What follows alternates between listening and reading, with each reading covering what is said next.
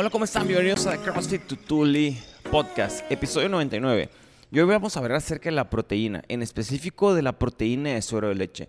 Pero también les voy a explicar o les voy a platicar qué es la proteína o qué es casein protein. Eh, vamos a empezar por ahí. Existen dos tipos de derivados una vez que sintetizan la proteína de la leche. Entonces, agarran la leche, la sintetizan y la proteína de la leche tiene dos partes. Una parte es el suero, que es whey protein, y otra parte es casein protein. Estas dos, estas dos sí, proteínas son ah, diametralmente opuestas. Tienen otro tipo de efectos y tienen otro tipo de velocidad de digestión, etcétera, etcétera. Entonces, en la que nos vamos a enfocar es en la primera, que es de suero de leche.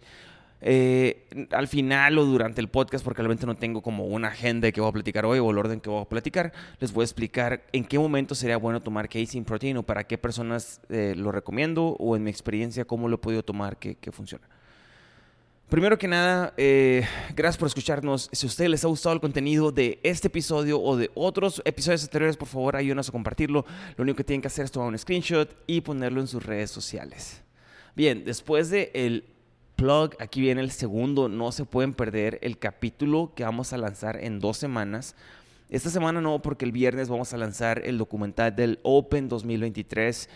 Es una producción que hicimos en casa. Este Hemos trabajado mucho para este documental, que es un mini documental. O sea, realmente es una producción casera. O sea, lo tratamos de hacer lo más profesional posible, pero pues es, para ustedes, es para que, para que se vean competir, para que conozcan la historia de cómo organizamos el Intramuros del 2023, cómo es el formato que hacemos en el Open, eh, que conozcan las, las historias de los participantes, lo que sintieron, etcétera, etcétera. Está bien suave. Si no lo han visto, vean el trailer que ya salió la semana pasada. Y el viernes, este viernes, ya viene el documental completo. Entonces, Después de esa semana y la otra, ya viene el episodio número 100, no se lo pueden perder, es una entrevista, lo voy a adelantar, con el mexicano más rápido de la historia. Entonces, episodio número 100, entrevista con el mexicano más rápido de la historia. Ahora sí, eh, y no es Checo Pérez, ¿no? Imagínense que saliera con Checo Pérez el siguiente podcast. Eh, ok, ok. Beneficios de la proteína. Eh, primero que nada, es uno de los suplementos que entran en mi lista de, suplementos que recomiendo porque tienen mucha investigación detrás.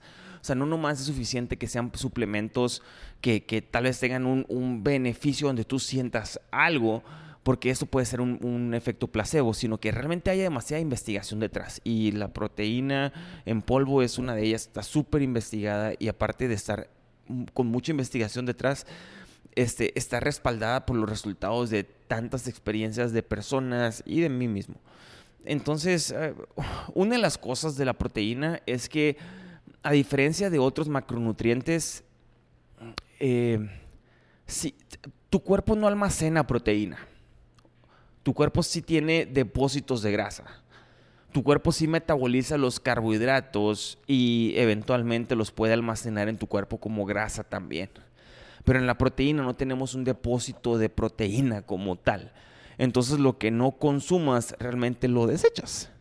Y, no es algo que puedas hacer de la noche a la mañana en el aspecto de que voy a subir mis niveles de proteína y comes cinco veces la cantidad de proteína que comías antes y mañana ya te vas a ver mamado. No va a pasar. Como la proteína no se almacena en tu cuerpo, es un proceso evolutivo de semanas y de periodo de meses para que se note este cambio en tu composición corporal. Entonces, eso es bien clave recalcar porque eh, venden estas cosas que son como, este, les dicen como eh, muscle gainers. E, esas bolsas de costales de papas acá llenas de, de fillers en la proteína, donde realmente no te ayuda a crecer. Lo único que va a pasar es que la cantidad de calorías que te estás metiendo normalmente a la semana va a ser un chorro y si no lo con si no lo empatas o lo correlacionas con la cantidad de entrenamiento que estás haciendo, lo más probable es de que no te caiga bien, te sientes con indigestiones, etc. Entonces, esto hay que estar en la misma página. La proteína tu cuerpo no la almacena. Entonces, la vas a desechar. Lo mejor es que hagas que seas consistente igualito que cuando haces ejercicio. Esto no es como la cafeína donde tienes un efecto instantáneo cuando te la tomas, la proteína no. Ahorita al final, bueno, no al final, siempre digo al final. En algún momento voy a platicar acerca del tiempo, el mejor tiempo para tomártela. pero bien, ya estamos hablando acerca de, los efectos y la proteína y, todo eso. Una de las cosas de la proteína es que eh, tenemos que tener cierta cantidad para poder ser saludables y sustentar nuestro, nuestro día a día. No significa que seamos atletas o que hagan ejercicio, es simplemente para que puedan respirar y vivir y, ser sanos. Ese número es eh, debatible, pero está entre el punto 36 y el punto 4 gramos de proteína por libra de peso. Entonces, si yo peso 180 eh, libras, que no peso eso, si peso 180 libras, yo me tendría que estar tomando como 65 gramos de proteína al día, no más para ser funcional y subsistir, etcétera, etcétera. No estoy hablando de la fuente, no estoy hablando de suplemento, estoy hablando nomás de tu consumo de proteína diario. Si lo que estás buscando, obviamente que ese no es el número para ser eficientes en el crecimiento de músculo. Si lo que estás buscando es crecimiento muscular, tienes que de perdida duplicar la dosis e irte a este punto 7 a 1.2 gramos de proteína por libra de peso. Es decir, si yo peso a 180 libras, me tendría que estar metiendo 130 gramos de proteína hasta 223 gramos de proteína al día. Recuerden que la fuente de proteína, no estoy hablando aquí, no me importa, puede ser desde atún hasta pechuga de pollo hasta proteína en polvo, o sea, no importa, es nomás para tener, eh, eh, estar en la misma página los niveles que necesitamos para subsistir y para tener crecimiento muscular también. Hablando de crecimiento muscular, el proceso por el cual nuestro músculo crece se llama un proceso anabólico. El opuesto sería catabólico cuando nosotros hacemos ejercicio, más que nada cuando hacemos este ejercicio o entrenamiento en base a pesas, tenemos este efecto catabólico en nuestros músculos donde se destruyen y entra un proceso de recuperación anabólico después. Para que nosotros podamos ayudar a la recuperación de este músculo, eh, es, es por eso que tenemos que tener niveles de proteína altos. Lo voy a tratar de explicar un poquito mejor. La proteína eh, en nuestro cuerpo o en nuestro torrente sanguíneo, más que nada los aminoácidos, porque la proteína son cadenas de aminoácidos que forman este bloque que es proteína. De hecho, como no tengo una agenda para hablar en específico del tema, estoy diciendo nomás las cosas tal cual como se me vienen del tema de la proteína, les voy a explicar qué es la proteína. Vamos a hacer la analogía con un, con un carro. Entonces, si los carbohidratos es la gasolina del carro, los aminoácidos son las partes de metal que hacen el motor del carro y la proteína viene siendo eso. Espero que haya utilizado un buen ejemplo para explicarles qué es la proteína. Como consecuencia, si no tenemos todos los aminoácidos que forman la cadena de proteínas, pues no van a tener proteína para sus músculos con este efecto que les digo catabólico y anabólico, cuando ustedes destruyen estas fibras musculares, como no hay depósitos de proteína en nuestro cuerpo, bueno, sí hay, pero ahí les va. Si no tenemos estos aminoácidos en el torrente sanguíneo para que nuestros músculos los puedan jalar y utilizar para restaurar y poder crecer, lo que van a hacer es tomarlos de otras partes del cuerpo. Sí. Entonces, es como hacer un hoyo para tapar otro. Ustedes están tomando de otras partes del cuerpo proteína para poder llenar esta parte que necesita proteína también. Así que la mejor opción es que durante el día haya constantemente esas cadenas de, aminoácidos en nuestro torrente sanguíneo. Y es donde entra el tema difícil por nuestra agenda en cuestión de la alimentación. Y es donde entra también las ventajas de tener proteína en polvo, que es, que es, que es un suplemento que está sintetizado en esa, en esa versión en polvo y es muy, es muy conveniente, es muy práctico. Pero la vida real nos dice que a veces no tenemos tiempo de desayunar y a veces tu última comida fue a las ocho y media de la noche te dormiste, te, levantaste, tomaste tu café y te fuiste a trabajar y ya te dieron las 12 de mediodía donde tú ya llevas 16 horas sin comer y, y obviamente que, ok, ok, ok, aquí va, como no tengo orden, aquí va otra cosa importante que me acabo de acordar. Resulta que cuando pasan periodos prolongados sin tener ingesta de proteína, nuestro cuerpo empieza a perder músculo. Y aunque no es tan evidente, si lo logras o si pasa esto de forma seguida, seguida, seguida, ya es cuando notas empiezas a notar esos cambios en tu composición corporal que dices, ah, ese creo que me veo más flaco, creo que me bajaron las piernas o las nalgas o lo que sea. Y, es porque constantemente, después de 6, 8 horas, tu cuerpo empieza a perder músculo cuando no está nutrido con la cantidad de proteína que necesitas. No es que estén o que tengan que estar comiendo proteína como loco cada tres horas, sería lo ideal. O sea, si no quieres perder músculo, sería lo ideal. Ok, otra cosa es que recuerden que toda esta plática está en el, en el, en el marco de las personas que quieren tener este, un, físico donde haya músculo. Estamos hablando en el tema de nutrición y proteína en polvo. De hecho, agarré más el tema de nutrición en vez de estar hablando de la proteína en polvo, pero voy a llegar a la proteína en polvo también. Eh, entonces, nomás para contextualizar en esto, estamos en esto de tener un, cuerpo que se vea bien cuando vas a la playa. O sea, si, si, si me sacan de contexto y hablan acerca de salud para personas de 65 años que, que están peleando con, con, diabetes y con problemas del corazón, etcétera, etcétera, eh, es otro tipo de nutrición.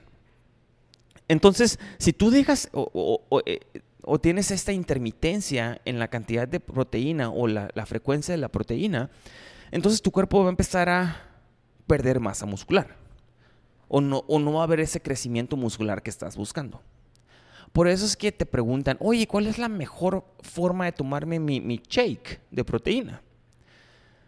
Incluso la mejor forma sería al final, o, o, sea, cuando estás terminando tus últimas series, no cuando terminas el entrenamiento. Si estás en una sesión de, donde es heavy lifting, eh, lo mejor sería en esas últimas series empezar a tomártela. Incluso si te la puedes estar tomando como agua de uso durante tu workout, no va a pasar nada porque la proteína de suero de leche es de rápida absorción. No, no dura tanto nuestro intestino, lo absorben de volada. En menos de una hora, tú ya absorbiste toda la proteína en polvo de suero de leche que te tomaste. Eh, el problema pasa cuando tú combinas la proteína con otros macronutrientes que son más densos, es decir, con no sé, algo como una libra de nieve. O sea, los que se toman un, los que se comen un pint y dicen, ah, es que trae 26 gramos de proteína esto. Pues sí, cabrón, pero traes 1200 calorías también de la nieve que te echaste. Eso te va a jugar en contra para que no metabolices tan rápido la proteína que te tomaste. Es un ejemplo muy, muy grande, pero también puede pasar con otras cosas como cuando haces un protein shake y a tu, a tu, a tu licuado le pones eh, eh, peanut butter y le pones este, fibra y le pones frutas, etcétera, etcétera, esos van a alentar el proceso en el cual tu cuerpo sintetiza la proteína y no está mal. Pero si tu objetivo es tener rendimiento en ese momento para poder hacer ejercicio, no sería la mejor opción. Así que cuando estás haciendo ejercicio, si tienes proteína en agua, te la puedes estar tomando durante ese ejercicio y no te vas a sentir inflamado. La siguiente mejor opción sería justo después de terminar. ¿Por qué? Porque aunque el timing en el cual te tomes o sí, te tomes la proteína o comas o tengas ingesta de proteína, no importa tanto como la cantidad, o sea, es más importante, si tenemos del 0 al 100 y cada factor tiene un porcentaje, que tú cumplas con tus macronutrientes, tal vez le pegas al, al 92% de este requerimiento diario para que tengas tu ah, composición corporal que buscas y ese tal vez 8% entran cosas como, como suplementos y como tiempo, o sea, el, el timing y como la frecuencia. Pero si queremos estar en el 100 de las cosas haciéndolas bien, la, la, frecuencia o el mejor momento para tomártelo sería cuando estás haciendo ejercicio, justo al final de tu última serie o justo al final cuando terminaste de hacer ejercicio, porque en tu intestino va a estar lista el aminoácido para, para poderlo absorber y pasarlo al torrente sanguíneo y que después cuando hay este proceso anabólico tus músculos puedan tener de dónde agarrar los aminoácidos para poder crear estas proteínas y, poder crecer y tener crecimiento muscular.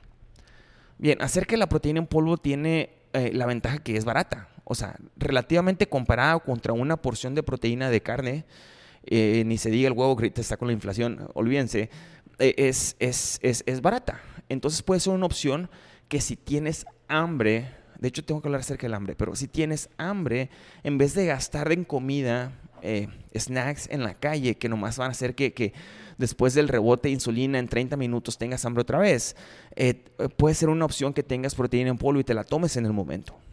Yo lo hacía cuando manejaba, cuando iba, cuando iba seguido a Obregón y que eran cinco horas estar manejando sin parar. En vez de detenerme a comer unos tacos o algo así, yo tenía proteína en polvo y me la tomaba y eso me daba saciedad para poder continuar y no tener que detenerme. Y lo mejor es que yo sabía que me estaba ayudando. Eh, otro de los beneficios es que pues, es, barata, es de rápida absorción y aparte eh, es práctico hacerlo. No necesitas calentarlo, no necesitas tener tupperwares, bueno, tal vez shakers y muchos shakers apestosos y sucios, espero que los laven. Eh, pero es algo fácil, o sea, no es algo que requiere mucho pensamiento, ni tampoco el, quebrarte la cabeza con eh, eh, medidas y porciones y todo eso, porque ahí les va.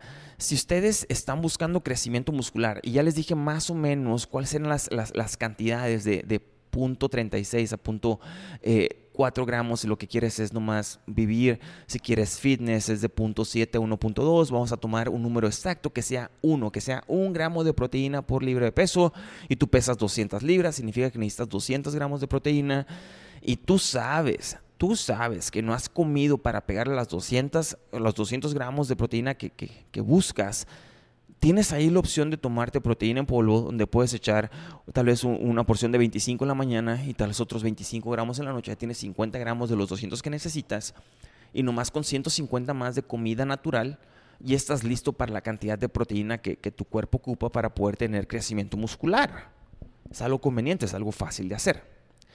Hablando de esto de, de la conveniencia, si nosotros estamos buscando lo que sea de lenta absorción para las personas que tienen problemas de, antojos en la noche, de que se levantan a, comerse un cereal o hacerse un pan con, con mermelada y crema de cacahuate, o, peor aún, los que se levantan por un sneakers a las 3 de la mañana, que tenía una tía que hacía eso, espero que no escuche esto, tía, eh, pueden empezar a tomar casein protein tarda hasta 8 horas en digerirse, es súper lento el proceso de digestión por lo tanto se dice que puede caer pesado, pero si tú este, lo haces rutinariamente en las noches tu cuerpo se, se, va a adaptar y vas a poder sacar el, provecho a que mientras duermes estás metabolizando esta proteína que es saludable, es, buena también, simplemente que tiene otro tipo de, de absorción.